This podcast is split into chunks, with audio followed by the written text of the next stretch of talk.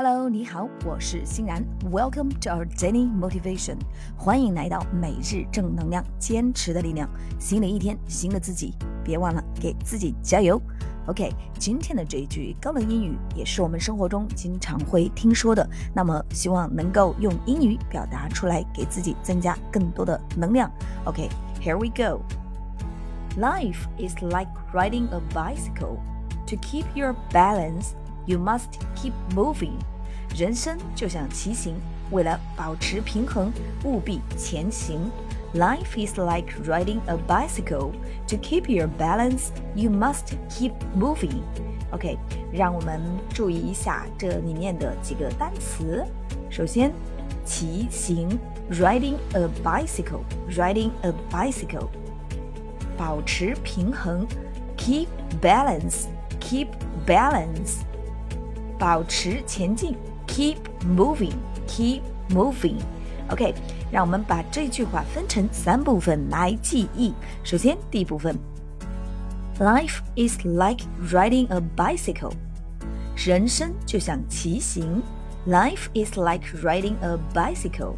第二部分，To keep your balance，To keep your balance，为保持平衡。 第三部分，You must keep moving，You must keep moving。OK，让我们把这一句话慢速版练习三遍，完整的练习三遍。OK，第一遍，Life is like riding a bicycle. To keep your balance, you must keep moving. 第二遍，Life is like riding a bicycle. To keep your balance, you must keep moving.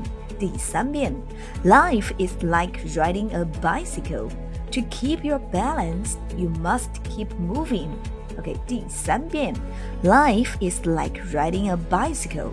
To keep your balance, you must keep moving. 人生就像骑行，为了保持平衡，务必前行。OK，让我们挑战一口气快速版。 OK，Are you ready? Here we go. Life is like riding a bicycle. To keep your balance, you must keep moving. Life is like riding a bicycle. You, to keep your balance, you must keep moving. Life is like riding a bicycle. To keep your balance, you must keep moving.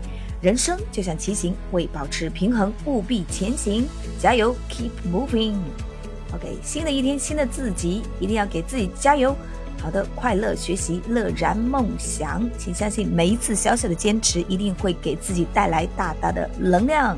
好的，新的一周开始了，祝愿大家都能够每把每一天过得闪闪发光，能量满满。